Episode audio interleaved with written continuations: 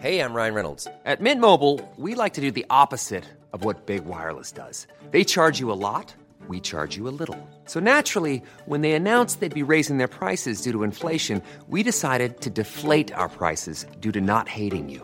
That's right. We're cutting the price of Mint Unlimited from $30 a month to just $15 a month. Give it a try at mintmobile.com slash switch. $45 upfront for three months plus taxes and fees. Promo rate for new customers for limited time. Unlimited more than 40 gigabytes per month. Slows. Full terms at mintmobile.com.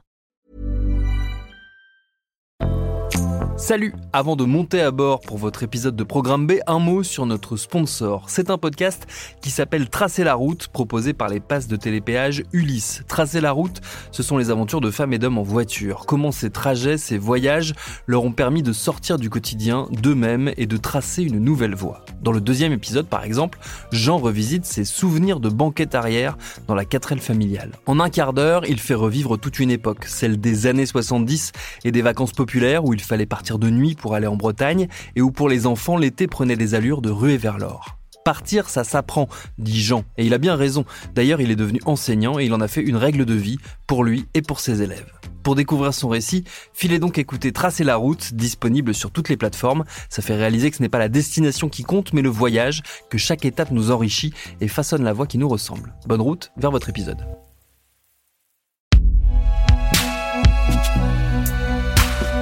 Binge Audio. Salut, c'est Thomas Rozek. Depuis deux ans, nous avons redécouvert ce que ça signifiait vivre avec une épidémie. Et le Covid nous a rappelé que les maladies graves et hautement transmissibles n'avaient pas toutes disparu.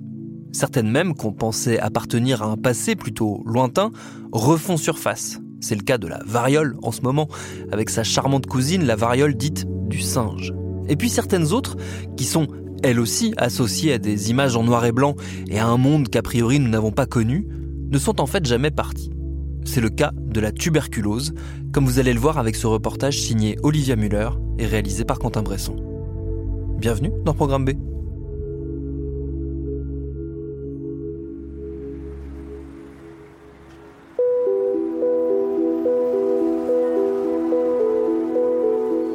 Cet hiver, je traversais, avec une poussette, le centre-ville de Saint-Denis, en banlieue parisienne.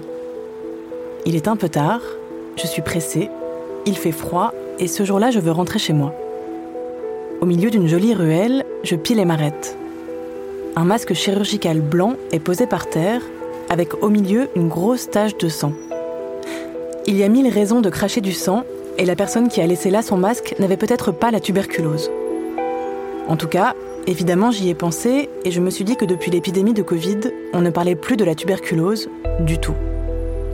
Pourtant, elle est la maladie infectieuse la plus dangereuse, deuxième cause de mortalité dans le monde, juste après le Covid, justement.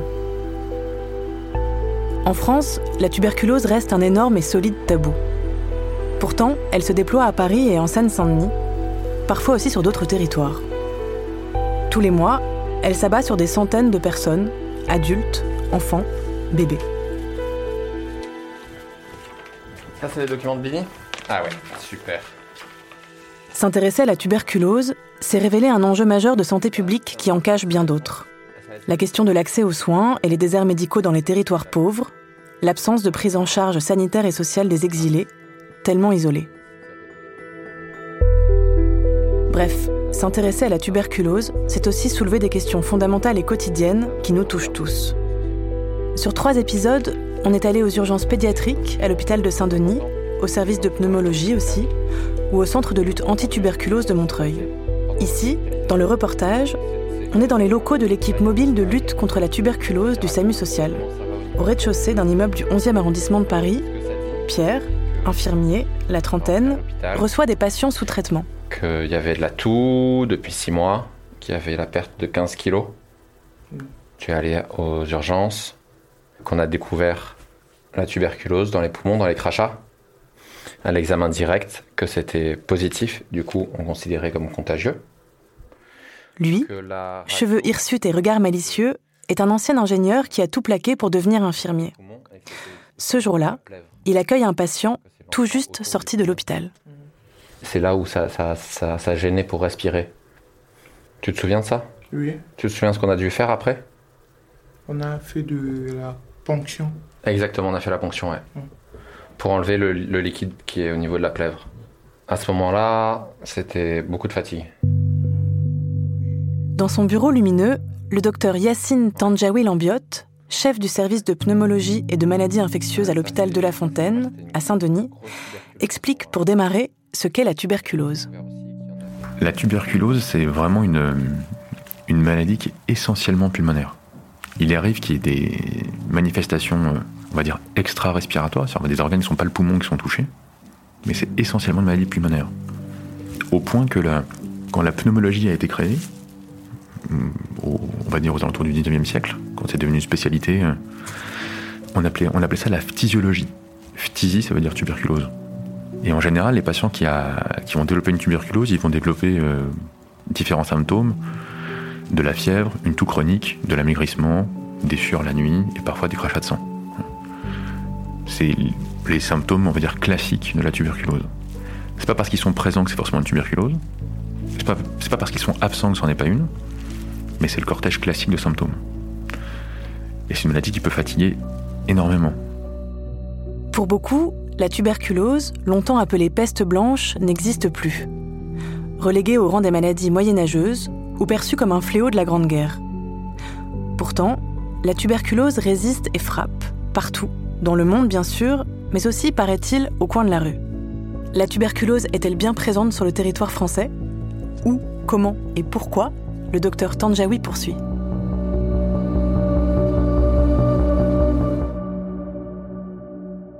Alors euh, oui, la tuberculose euh, reste très présente en France en 2022 et même partout dans le monde. La tuberculose, c'est euh, une, maladie qui n'a jamais disparu. Probablement qu'elle accompagne l'humanité depuis le début. hein. Et elle est capable de faire des ravages dans la population de- depuis, toujours. Ce qui a vraiment changé, c'est que on est capable d'en faire un diagnostic de bi- bien meilleure façon depuis euh, le 19e siècle. On est capable de la traiter efficacement avec des antibiotiques depuis essentiellement la deuxième moitié du XXe siècle, et que ces traitements ont transformé complètement notre euh, perception de la pathologie, puisque c'était une maladie qui était souvent mortelle, et qui depuis qu'on a les antibiotiques efficaces, l'est beaucoup moins. Je dis beaucoup moins et pas du tout euh, plus, puisqu'il y a toujours des morts de tuberculose, et beaucoup, y, alors, y compris en France, mais dans le monde, pour vous donner un ordre d'idée, on estime qu'il y a euh, autour de 2 millions de morts par an de la tuberculose. Et donc euh, le monde s'est arrêté parce qu'il y a des millions de morts de Covid, ce qui est vrai, mais il n'y a pas beaucoup... Si, on- si je prends la tuberculose sur 10 ans, ça fait beaucoup plus de morts que le Covid sur les deux dernières années. Le monde ne s'arrête pas parce que c'est évidemment des modes de transmission un petit peu différents, qu'il y a un impact différent sur la société, sur l'économie, donc le monde ne s'est pas arrêté pour la tuberculose. On vit avec la tuberculose et on continuera de vivre avec, probablement toujours. Alors, euh, alors, là vous les connaissez les médicaments? Rifadine Ouais, et Rimifan. ouais. Ça, c'est un Rifadine, il y en a combien? Rifadine 2. Et Rimifon, il y en a combien? 1 et 1 Un et un. Ouais, c'est ça. Il y a aussi la vitamine. Vitamine B6. Ouais, c'est ça. La vitamine, euh, comme elle est payante, là j'en ai dans la pharmacie ici. Ok. Ce que je propose, c'est qu'on prépare les médicaments jusqu'à lundi prochain, dans un pilulier comme ça. On peut le faire ensemble. Ok. Ça s'est bien passé depuis la sortie? Oui. Ouais. Ça te manquait d'être dehors de l'hôpital? Qu'est-ce qui te manquait le plus? On vivre seulement comme tout le monde. hein. Vivre comme tout le monde. quoi. Voir les gens. Ouais. Ouais, c'est vrai. Ah, c'est quoi ce traitement? Rifadine. C'est la rifadine, effectivement. C'est un des, c'est un des antituberculeux. C'est une, c'est un antibiotique. C'est une année et c'est, euh, c'est docteur Lefrançois euh, de La Fontaine qui décidera quand est-ce qu'on arrête. Ouais. Ouais, sinon, donc, on, on peut arrêter avant une année ou. Les traitements de la tuberculose, Ouais. En fonction de là où est la bactérie, ils sont plus longs ou moins longs. Minimum 6 mois. Maximum, pas trop de maximum. Ça peut aller jusqu'à 2 ans. Parfois, euh, parfois ça dure plus longtemps. Mais quand il y a une atteinte au niveau de l'os, quand il y a l'atteinte au niveau de la colonne, généralement c'est 12 mois. Un an. Ok Tu pensais que ça pouvait être plus court? Donc juste c'est pour savoir, c'est tout. Ouais. Ouais. Non, mais tu as raison, il faut poser la question. Il est au courant de la maladie, euh, la personne avec qui tu vis? Non. Ok. Tu penses que ça, ça lui fait peur? Après, c'est, c'est, c'est le secret. Hein. T'as là, t'as des médicaments, tu n'es pas contagieux. Tu peux habiter là où tu veux. hein. Et il y a à manger dans l'appartement? Ou c'est difficile de trouver? Pas vraiment. Il faut qu'on cherche euh, peut-être quelque chose. Ça pourrait aider si on trouve euh, quelque chose où il donne de la nourriture? Oui, ça va arranger aussi. Ça va arranger, ouais. Ok. Je vais en parler ça avec euh, les travailleurs sociaux.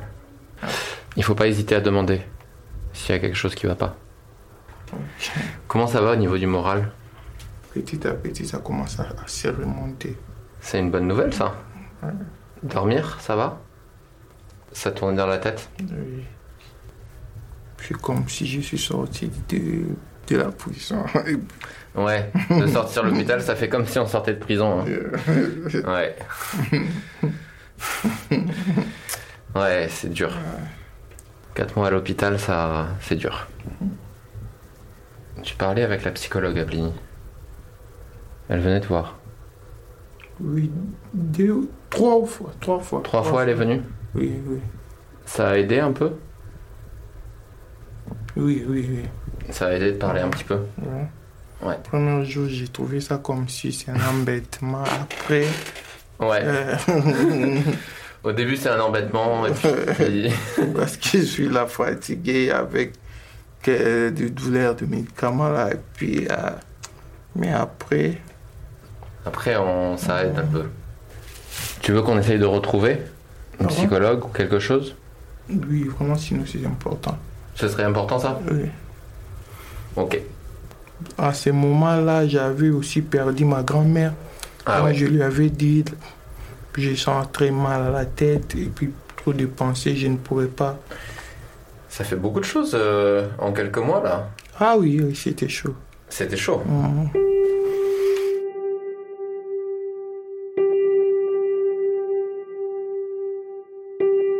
Les patients qui sont hospitalisés pour des tuberculoses le sont souvent euh, longtemps.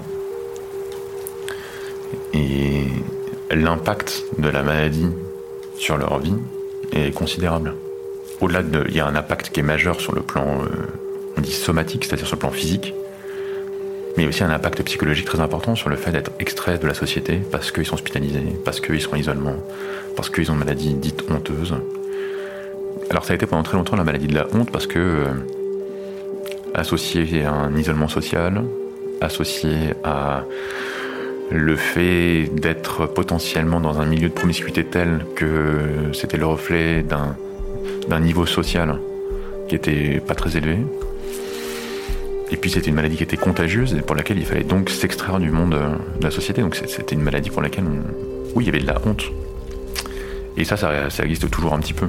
Il y a beaucoup plus de maladies aujourd'hui qu'on connaît et qui apparaissent comme étant de la honte que la tuberculose. Aujourd'hui, il y a beaucoup plus de honte autour de l'infection par le VIH que de l'infection par, le par la tuberculose. On a tendance à appeler ça BK, parce que le nom de la bactérie.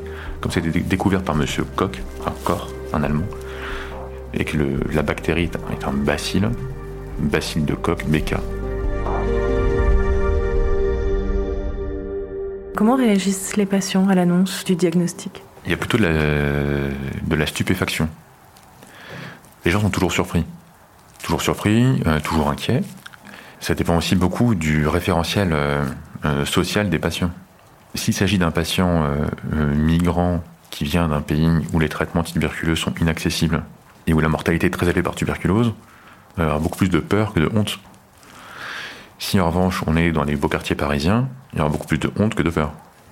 C'est-à-dire c'est surprenant de se dire qu'on a toujours 2 millions de morts par an de cette maladie, alors que les médicaments existent, ils sont faciles à produire, ils sont pas chers. C'est presque à se demander finalement, mais pourquoi diable? Est-ce que les gens continuent de mourir? Bah, ils continuent de mourir parce qu'en fait, ils n'ont pas accès au diagnostic et pas accès au traitement. Là où c'est terrible, c'est que la tuberculose pulmonaire, si elle est diagnostiquée tard, au-delà du fait qu'il y a un risque d'évoluer vers une forme mortelle, c'est quand les gens survivent, les gens vont avoir des séquelles respiratoires. Il va y avoir du handicap respiratoire, avoir du risque de développer secondairement des infections graves pulmonaires, des cancers pulmonaires. Donc c'est une maladie qui va charrier avec elle un très lourd tribut sanitaire pour le pays. En revanche, il y a un truc qui est très euh, significatif, je trouve, c'est que le nombre de morts par tuberculose, il a fait que diminuer sur les 20 dernières années, sauf l'an dernier. Pourquoi? Parce qu'il y a le Covid. Qu'est-ce qui s'est passé avec le Covid? Tout le monde a eu peur, plus personne n'était allé consulter, retard diagnostique, retard thérapeutique, augmentation de mortalité. Et je pense que si on trouve une solution, même si la pauvreté augmente, si on trouve une solution pour que le système sanitaire arrive à dépister et à traiter, il n'y a pas spécialement de raison que la mortalité augmente. Diagnostiquer la tuberculose, la dépister, rapidement et efficacement, reste en France un enjeu majeur de santé publique, un travail quotidien et humain colossal. Pour cibler large, n'oubliez personne et surtout pas les populations précaires, fragiles et silencieuses, l'équipe mobile de lutte contre la tuberculose sillonne la ville pour appréhender les risques et tenter de les réduire. Au local du SAMU social, Pierre, l'infirmier, reçoit chaque jour malades et patients sous traitement. On a beaucoup de gens qui ont des psychotraumas. On a beaucoup de gens qui, qui ont des dépressions. On a beaucoup de gens avec des parcours de vie euh, euh, durs. On a probablement beaucoup de gens qui ont attrapé la tuberculose en Libye. On a probablement beaucoup de gens qui ont attrapé en prison, dans toutes les prisons du, monde. Euh, c'est là où on trouve, euh, là où on trouve la tuberculose. C'est sur le parcours migratoire, c'est- dans la précarité, c'est vraiment une maladie sociale. Avec tact et sensibilité, Pierre parvient à aider les uns et convaincre les autres à poursuivre leur traitement, avec comme principal outil de travail son téléphone portable.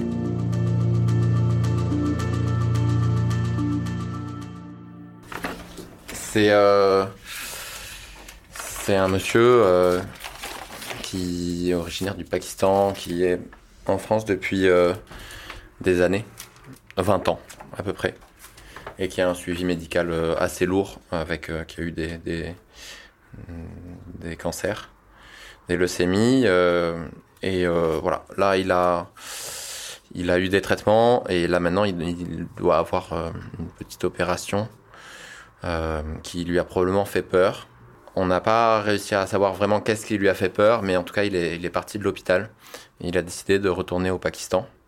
C'est le deuxième patient qui a baissé les bras aujourd'hui, euh, à qui je passe un coup de fil. Du coup, c'est euh, un- une, une journée dure pour, pour ça. Je vais, voir déjà s'il répond. Et je vais voir s'il n'est pas déjà parti au Pakistan. Parce que euh, il m'avait dit qu'il partirait vite. On va voir s'il répond déjà. Alors, c'est répondeur direct. Je vais voir s'il s'est connecté sur WhatsApp. Il est vu à 15h, 15h aujourd'hui. Je vais juste lui laisser un petit message vocal sur WhatsApp. It's Pierre, the nurse. Um, I tried to call you today. Uh, I just want to know if you are in Paris or if you went back to Pakistan. Uh, you told me that you need my email for uh, transferring your file, medical file, to the doctor uh, in Pakistan. Um, just uh, call me if you need. You can call me on WhatsApp if you need. Bon, j'espère pas qu'il est, j'espère qu'il a décidé de rester, mais euh, je crois que c'était c'était mal parti la dernière fois que je l'avais vu au téléphone. Il a une maladie qui est euh, qui est complexe, mais qui euh, pourrait être résolue. Et si elle est prise en charge maintenant avec une petite opération, qui reste une opération, qui reste une opération sous anesthésie générale, qui fait un peu peur, ça peut être résolu. S'il fait pas cette opération, euh, c'est pas, on parle pas de la tuberculose là, du coup c'est une autre maladie. Ça va se transformer en cancer. Et euh, c'est un cancer qui sera rapide probablement. Du coup, il risque, il risque de décéder, ce monsieur. Je pense que les médecins lui ont bien expliqué euh, quand il était à Vicenne. Euh, Là, moi, j'ai- essayé de reprendre, j'ai bien compris qu'il avait compris tout ça. Et euh, du coup, là, il est vraiment, c'est vraiment dans sa décision. On peut pas aller contre sa décision. Par contre, on peut toujours continuer à appeler les gens. S'ils nous disent qu'ils veulent plus qu'on les appelle, on leur envoie des messages. S'ils veulent plus qu'on leur envoie des messages, on leur envoie un courrier. Euh, du coup, on... je, je, je, vais, je, comptais pas lui reparler de sa, de sa maladie et tout ça. Je comptais juste euh, reprendre un peu en contact. Et lui, typiquement, je serais allé le voir chez lui si, euh, pour reprendre un peu le, lien, pour qu'il reprenne un peu confiance en lui et essayer d'évaluer euh, s'il veut pas reporter un tout petit peu son voyage euh, pour résoudre ce problème-là maintenant. Et puis, euh, et puis voilà, se gagner, gagner quelques années d'espérance de vie. Mais sa famille lui manque beaucoup, c'est ça Ouais, c'est ça. Sa famille, du coup, il a une femme et trois enfants. Et je pense que ouais, ça fait, ça faisait trop long. Je crois que la dernière fois qu'il a été au- voir sa famille, c'était en 2007. Euh, et puis, ça fait depuis avant le Covid qu'il voulait, euh, voulait rentrer. Et en fait, le Covid l'a un peu bloqué. Il commence à être un petit peu âgé, ce monsieur. Et, euh, et là, il veut. je pense que c'était un peu de sa volonté, c'était de voir une dernière fois sa famille avant de mourir.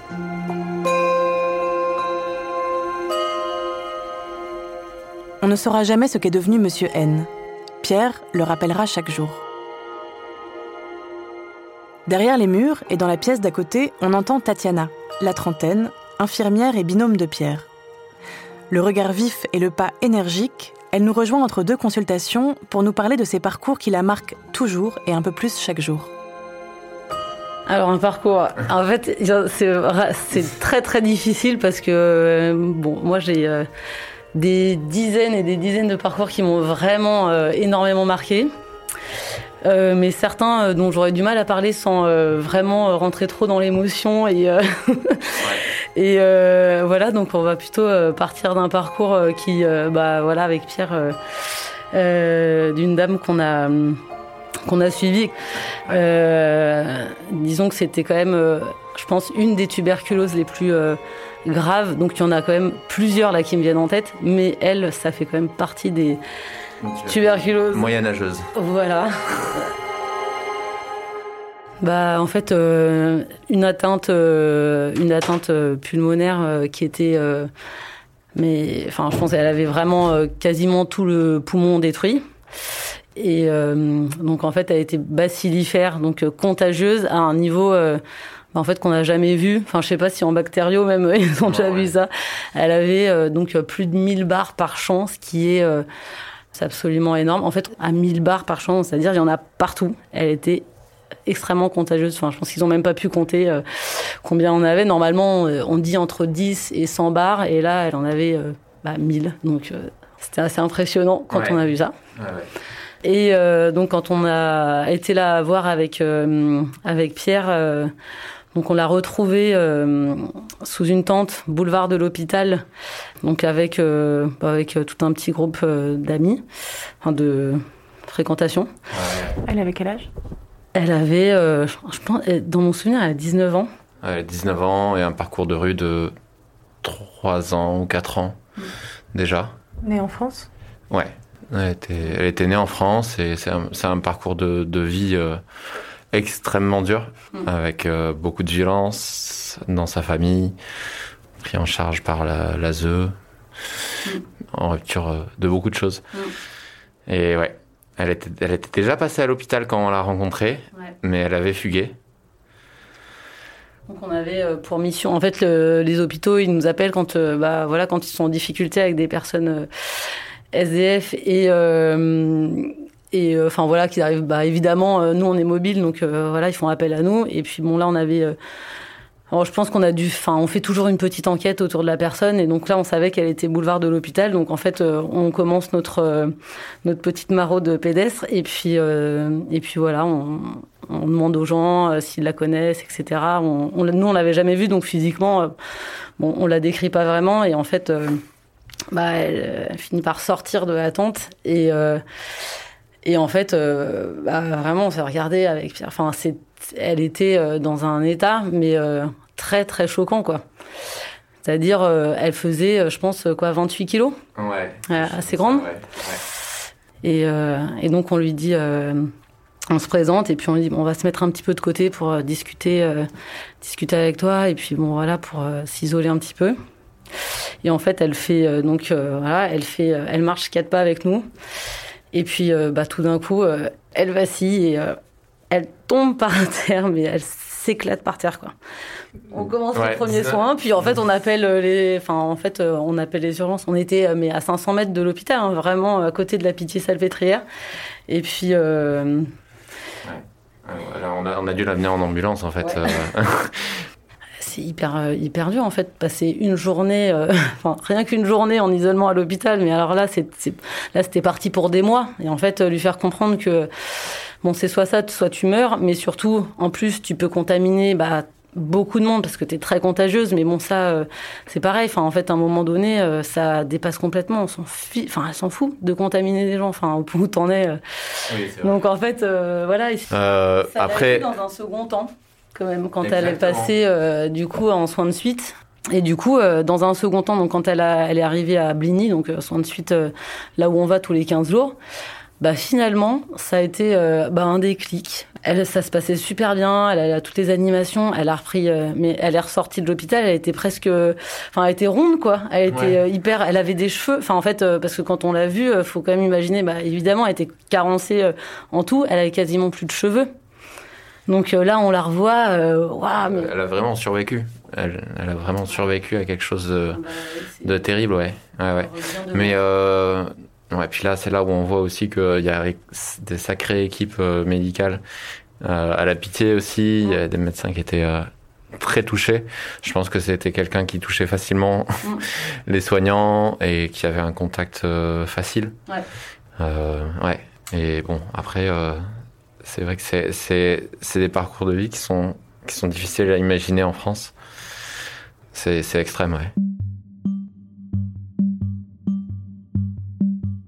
En fait, euh, enfin, ce qui se passe euh, euh, pour les demandeurs d'asile, pour les, enfin, pour les personnes qui, enfin, les exilés, en, en fait, on, on se rend pas compte à quel point bah, ça isole, ça précarise. Les personnes se retrouvent quand même, euh, enfin, dans des états de santé, euh, où ils sont complètement à bout et, euh, bah, évidemment, du coup, plus à même de développer des maladies, mais ouais, moi, je ressens que plus ça se, enfin voilà, plus ça se raffermit, plus les tuberculoses là qu'on voit, mais c'est pas du tout les mêmes qu'on avait il y a 10 ans. hein.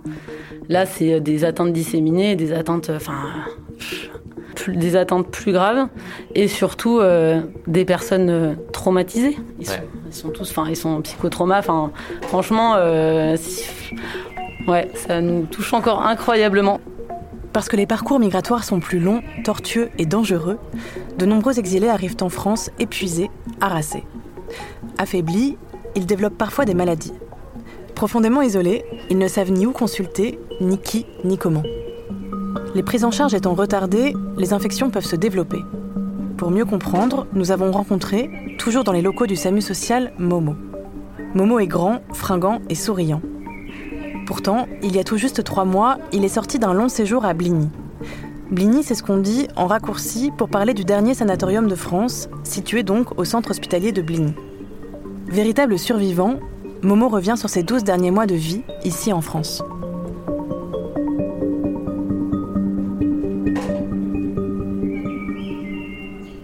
Bonjour, je m'appelle Momo. J'ai 32 ans et je viens du Mali. Du Mali, je suis passé par l'Algérie, la Libye et l'Italie. Je suis venu à Villetaneuse, j'ai pris une colocation. C'est là que la maladie m'a trouvé. Je classais du sang, je n'arrivais pas à aller aux toilettes, mon pipi devenait rouge et tout. Donc là, j'ai décidé d'aller à la pharmacie pour pouvoir un médicament pour avoir l'appétit. Et c'est là que le, pharmacien m'a dit non, toi tu vas à l'urgence. Donc c'est là que je fais direct à l'urgence. J'étais en claquette, j'avais rien. Et dès, ce jour-là, je suis resté. C'était le 13 janvier 2021. Je suis allé côté urgence, je suis rentré peut-être de la Fontaine, Saint-Denis. Donc là, ils m'ont pris en charge et tout. Une tuberculose disséminée. Une tuberculose disséminée, c'est-à-dire c'est partout dans le corps. Partout. Mais pas les os, euh, le cerveau. hein. Juste partout dans le corps. Le cœur, le foie, les reins, tout partout. Le jour de l'annonce du diagnostic, un médecin est entré dans sa chambre. Momo se souvient. Il n'était pas seul. Il est venu avec la psychologue, ses assistants, ils étaient plus de cinq personnes. Ils sont venus chez moi, dans ma chambre.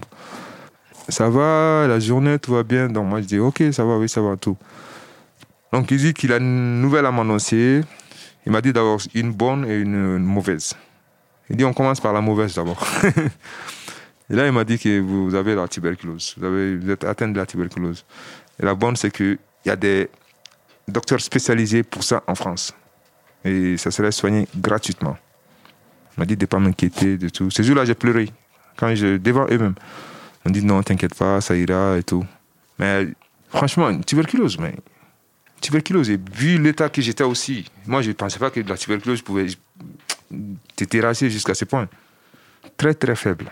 C'était très, très faible. Je suis arrivé là-bas avec 53 kilos. Donc, oh, c'était, c'était, euh, non, c'était pas, c'était pas, j'étais pas bien. Tellement j'étais maigre. Il y a une fois, à l'hôpital de Saint-Denis, quand je suis rentré dans l'ascenseur, tout le monde est sorti. Tout le monde est sorti. Donc, euh, c'était chaud, c'était vraiment chaud. Ce jour-là, j'ai pleuré, mais je suis là encore. Moi, ce qui m'a dérangé le plus chez la tuberculose, euh, c'est le temps. Le temps. C'est pas facile à digérer. hein. le temps que ça prend. Le temps du traitement. Tu sais que tu vas pas mourir, mais le temps du traitement, ça, c'est c'est chaud. C'est difficile à accepter. Très, très difficile. Mais tu peux rien faire. Rien du tout. Tu es à l'hôpital, tu te réveilles, tu tournes un peu dans la cour, tu retournes. C'est comme ça. Rien. Tu manges, tu dors, tu te réveilles. Rien. À part le seul, le seul jouet que tu as, c'est ton téléphone. Nous, on n'a pratiquement pas de, de famille ni de quelqu'un ici. Donc, tu es seul. Tu assumes seul, tu, tu gères seul. Les antibiotiques qui permettent de soigner la tuberculose doivent être pris durant six mois, un an, parfois plus. Des antibiotiques puissants qui épuisent. Pendant cette durée de traitement, Momo est hospitalisé au sanatorium de Bligny. J'arrive, je vois une, très grande forêt. très grand espace. Quand même, il y avait de l'espace, beaucoup. Tu peux, tu peux faire 24 heures en train de marcher. Tu as toujours de l'espace pour marcher. Mais ce qui m'a impressionné, c'est les infirmières qui s'occupent des gens. Le docteur Bénédicte Lemaire, franchement, c'est c'est des gens cool. Des gens super, super cool. Euh, c'est elle qui s'est occupée de moi et tout, tout, tout. Elle m'a pris comme son propre fils, franchement. Des soignants qui s'inquiètent au fait de ta santé. Ils s'inquiètent. Même si tu ne manges pas, le docteur même, elle vient, elle, remplit ta cuillère, elle dit ouvre ta bouche et elle met dedans. Des gens comme ça, il y en a beaucoup à Bligny. Franchement, ils sont super, super bien. Si ce n'était pas eux qui m'encourageaient, tu vois, euh, mentalement, il faut une force mentale aussi pour surpasser ça. Je me sentais seul. J'étais seul. Donc, euh, imaginez 12 mois à l'hôpital sans, sans même une visite. Aucune visite, aucune. Mais cette, cette équipe-là qui m'entourait, franchement, c'est grâce à eux que je suis là. Je fais beaucoup d'amitiés là-bas. Des Arabes, des Russes, des Français, des Somaliens, des Tchadiens. Beaucoup, beaucoup, beaucoup de rencontres. Beaucoup même. On est en contact. Au téléphone, on s'appelle, on se donne des nouvelles et tout. Ils sont beaucoup. La tuberculose fait beaucoup de ravages en France. Mais les gens, ils ne savent pas encore. Il y avait des gars, il y avait des retraités, il y avait des. Il y a toutes sortes de personnes, toutes sortes. Des fonctionnaires, des, des jeunes. J'avais un, un Français même. Lui, il est jeune, il a, il, a, il a 25 ans. Très jeune. Il a attrapé comment? Je sais pas. Lui-même, il sait pas. Personne ne sait. La tuberculose, c'est plus dangereux que le, le- le corona. Et on peut l'attraper partout, dans le train, dans le transport et tout. Donc moi, depuis que je suis sorti, même chez moi, j'ai mon masque. je ne veux plus jamais rattraper cette maladie-là. Plus jamais. C'est très grave. Moi, j'ai jamais fait une nuit à l'hôpital depuis que je suis né. Imaginez. Ça fait 12 mois. C'était dur, hein? Ça a été très, très dur. Moi, je pleurais presque tous les jours, seul, dans ma chambre. Chaque fois, j'ai décidé de. Au fait, le côté suicide et tout, je- souvent, je l'ai décidé, je l'ai décidé. Mais chaque fois, je cause avec euh, Bénédicte Lemaire ou Madame Barré. Ils me font oublier. Ils disent non, ne pense même pas à ça, tu vas guérir, t'inquiète pas, la vie va reprendre et tout. Je ne croyais même pas. Franchement, ça m'a permis de réfléchir sur moi, ma vie, la vie au quotidien. Le... Ça m'a permis de bien réfléchir. Très, très bien réfléchir. J'ai eu assez de temps pour réfléchir quand même, franchement.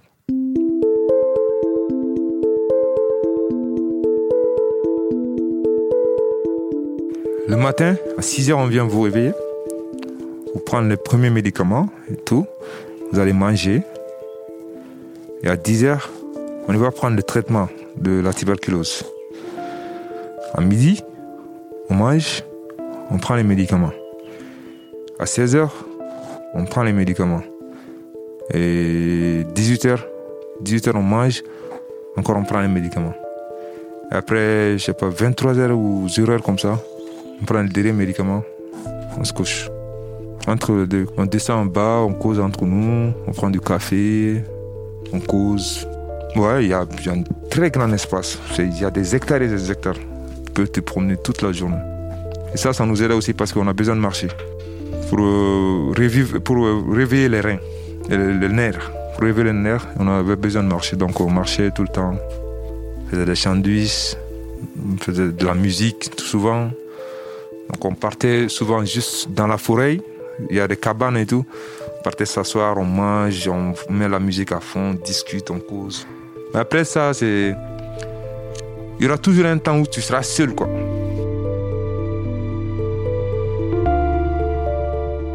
Moi, j'ai dit à tout le monde, tout le monde le sait. Mes amis, tout le monde le sait. Les gens avec qui je dormais aussi, je les ai envoyés faire le test. Parce qu'on ne sait jamais. Je le dis depuis que j'étais à l'hôpital de La Fontaine. Et j'ai dit à mes autres amis, faites vos tests, tout. Donc, oh, c'est comme ça. Mais après, quand je le dis, j'ai regretté parce qu'il y a des gens qui se sont méfiés de moi. En fait, qui m'ignoraient un peu. C'est difficile. Surtout la tuberculose, c'est très très difficile. Surtout les relations avec les gens, très compliqué. Parce que dès que tu dis à quelqu'un que j'ai fait 12 mois à l'hôpital, j'ai fait une année à l'hôpital, la première question c'est tu avais quoi?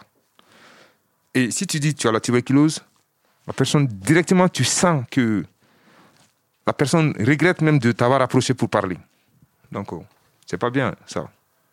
Si je suis là, si moi je suis dehors, que je parle avec eux, c'est que je ne suis pas contaminé. Je suis... Les docteurs, ils sont pas fous de me laisser aller dehors sans, que je suis contaminé. Jamais. Donc, c'est comme ça la vie. Moi, ce que j'ai perdu en une année, je l'ai récupéré en moins de trois mois. C'est-à-dire? Que, en fait, je me suis repris. J'ai repris la vie normale en moins de trois mois. Ça n'a pas été facile. J'ai- Il faut, il faut du courage aussi après la maladie pour euh, surmonter toutes ces choses-là. Après, si avec du bon accompagnement, ça va, tout va vite. Donc franchement, moi, j'ai eu la chance d'avoir ça. Même l'autre jour, j'ai été euh, faire le radio, on dit qu'il y a juste des séquelles. La maladie, c'est parti, mais il y a des séquelles, il y a des traces de ouais, dans les poumons, dans les reins, dans les foie et tout. Donc pour nettoyer ces traces-là, il faut continuer. Encore trois mois, je pense. Ils m'ont dit trois mois à prendre les médicaments et tout. Je suis très heureux aujourd'hui. Parce que j'ai repris tout, la vie normale, les gens que j'avais perdus, j'ai tout repris. Plus, mille fois plus fort qu'avant. mille fois plus fort qu'avant. Au fait, moi, cette maladie-là, je n'y pense plus. Je moi, je pense juste à l'avenir. Reconstruire ce, que ce qui a été détruit. Moi, quand même, j'ai survécu. Dieu merci. La vie continue. Life goes on.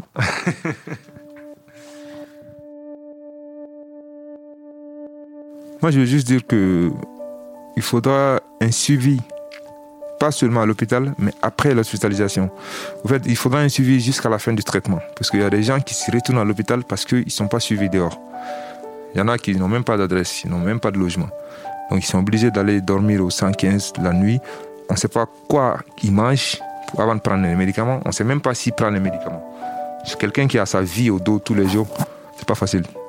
Moi, je ne l'ai pas vécu, mais je connais des gens qui ont vécu ça et c'est très, très difficile. Donc, oh, c'est bien de soigner les gens gratuits. C'est bien, c'est très bien. Mais il faut vraiment finir le boulot. Les gens qui sont dehors, qui dorment dehors, qui sont malades, il faudra les prendre en charge pour qu'ils finissent totalement leur, leur traitement. Après ça, ils peuvent aller où ils veulent. Mais tant qu'ils sont malades, c'est pas bon. Parce que s'ils retombent malades, ça va encore à la charge de l'État de les soigner encore. Donc pour éviter ça, il faudra un suivi total. J'ai vu, ça c'est la seule faille que j'ai vue. Sinon, le, le, côté traitement, les médecins, les, tout est nickel. À suivre.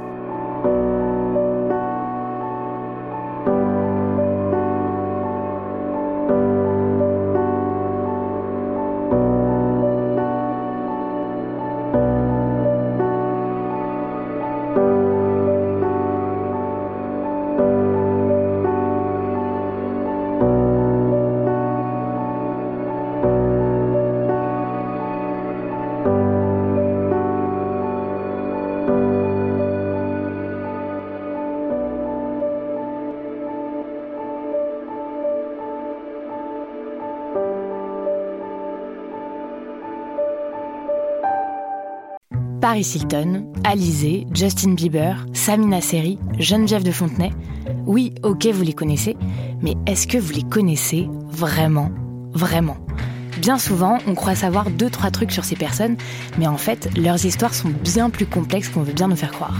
Avec des vies faites de drames, de traversées du désert, de peine et même de trahison. Oui, même de trahison. Tout ça, vous le découvrirez en écoutant Connaissez-vous l'histoire sur toutes les plateformes.